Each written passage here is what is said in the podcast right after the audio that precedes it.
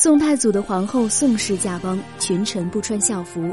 翰林学士王禹称对人说：“皇后也曾母仪天下，应当遵守旧制，服孝发丧。”被认为是谤善，贬官出知厨中。宋真宗宰相吕氏说：“景德以前的宰相多是君子，降服以后的像王钦若，只知闭门修斋；丁谓暗中结交宦官。”雷允公与钱维演在外面专擅权柄，冯拯、曹利用互相皆为朋党，陈尧搜附和天书都是小人。宋仁宗对辅佐大臣说：“王钦若在朝任职很久了，看他所作所为，真是奸邪小人啊！”当时的宰相王曾回答说：“王钦若与丁谓、林特、陈鹏年、刘永圭同等奸恶，当事人称他们为五鬼。”其奸邪虚伪，正如陛下所说。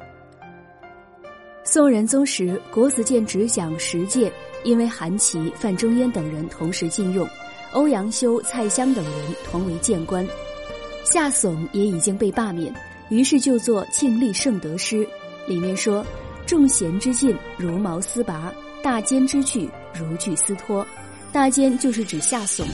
起初，石介曾上奏记给富弼，劝他仿效伊尹、周公那样的贤士。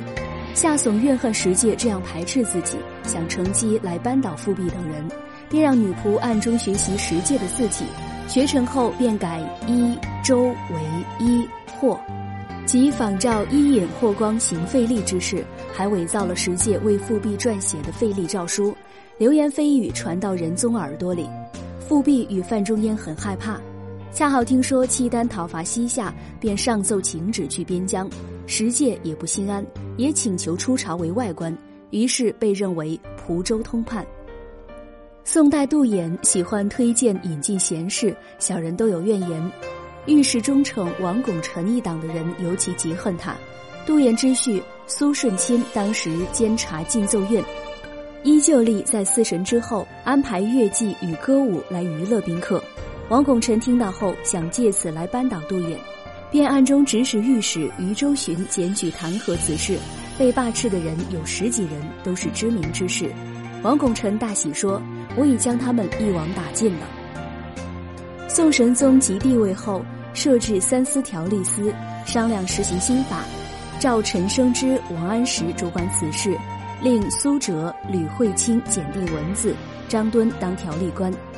曾部检正中书五房公事，吕惠上书议王安石实事，苏辙进谏要求停止青苗法，王安石想停止青苗法，正遇上京东转运使王广渊请求保留本道官府税收的钱帛，带给平民以获利息的事，正好与青苗法投合，于是决议实行。等到秀州判官李定被召回京，立即拜见王安石，王安石亦立刻把他推荐给神宗。